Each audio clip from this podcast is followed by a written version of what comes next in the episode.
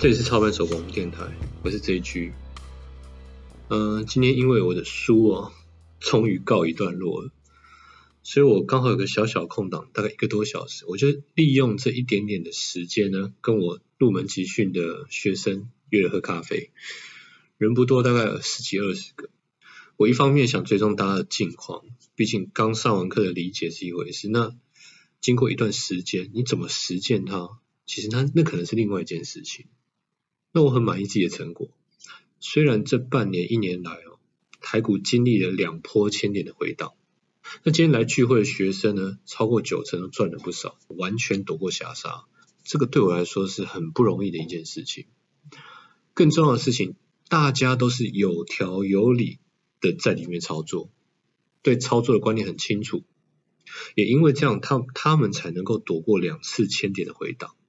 这个在金融海啸发生以前，更是一件重要的事情。现在创新高了，股市是会循环的，多头赚钱其实不怎么重要，重要是空头要怎么样，绝对不赔钱。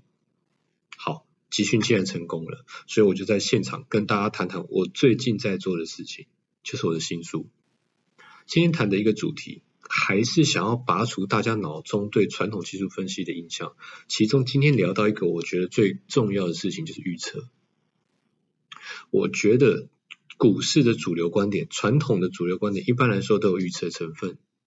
例如现在创新高啊，很多人会说创新高啊，但是都是龙头股上涨，你要小心哦。例如又有人认为现在台湾景气都不好，所以股市的上涨很虚，所以要注意。但我想跟大家讲说，在股市赚钱根本不需要预测，价格才是一切。我觉得价格就是唯一。我们今天的咖啡剧，我有谈到，我以前刚进股市，应该是零六年、零七年的时候，我曾经也花了蛮多时间在记录所谓的均买、均卖。哦，我也蛮努力的记录了筹码的动向，当然还有法人。在刚进市场的时候，其实这些是勉强可以用，不是特别好用，但可以用。可是这些方法到现在已经快要不能用了，因为现在的筹码分析软体越来越多。那当资讯发达，当我们都在看同样的工具的时候，价格的重要性就会越来越重要，越来越重要。在未来，我觉得工具股市工具只会越来越发达，资讯越来越曝光的厉害。除了公司的董事长以及内部人以外，我们一般人想要拿到公司的特殊资讯是越来越不可能的事情，而当所有的资讯都曝光的时候，预测就变得更困难。即使是现在大型机构国外流行的高频交易，高频交易你可以去 Google 一下，它不是在预测未来，它是在预测人的下一步。简单说，要预测未来在股市获利，基本上是不可能可以做到的事情。要也是要预测人的下一步，预测人的下一步。这个观念在股市中会怎么体现呢？我举例来说，传统的技术分析看到红三兵会认为股价会上涨，这就叫做预测，因为这个话隐含了红三兵等于上涨的这个预测行为。同样的技术要怎么做才叫做不预测呢？很简单，我们把句子换一下就好了，听听看哦。因为大家看到红三兵，所以技术分析的人都认为这样会涨。于是，相信这个技术分析的人会把筹码全部丢进去，而大家因为看到红三兵把筹码追进去，所以有可能会造成上涨。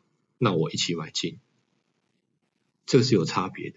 一个是看到红三兵认为股价就一定会涨，这是预测；另一个是因为看到红三兵，所以认为大家看到红三兵都会进去追买，所以造成上涨，所以跟着买进。只要把我们大脑里的股市换成这种思考模式，我们就成功的从预测未来转换到预测人的行为，看到获利的本质不是预测未来，而是在预测人的行为。所有在做技术分析的人都一定要这样思考，否则一定会掉到传统技术分析的缺陷里面。这个是我书里面一直提到的一个东西。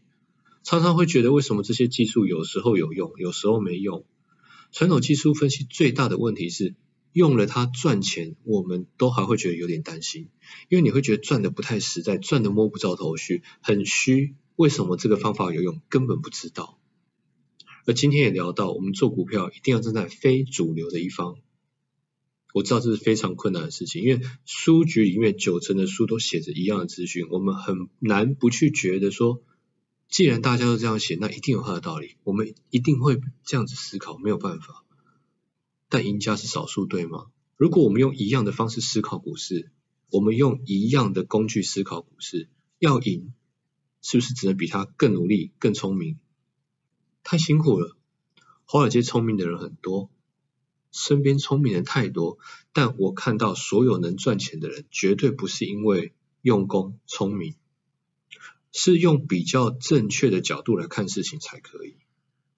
在下次的广播，我会跟大家谈谈关于市场的主流与非主流这个概念。那书籍也告一段落，终于又可以继续我最喜欢的广播。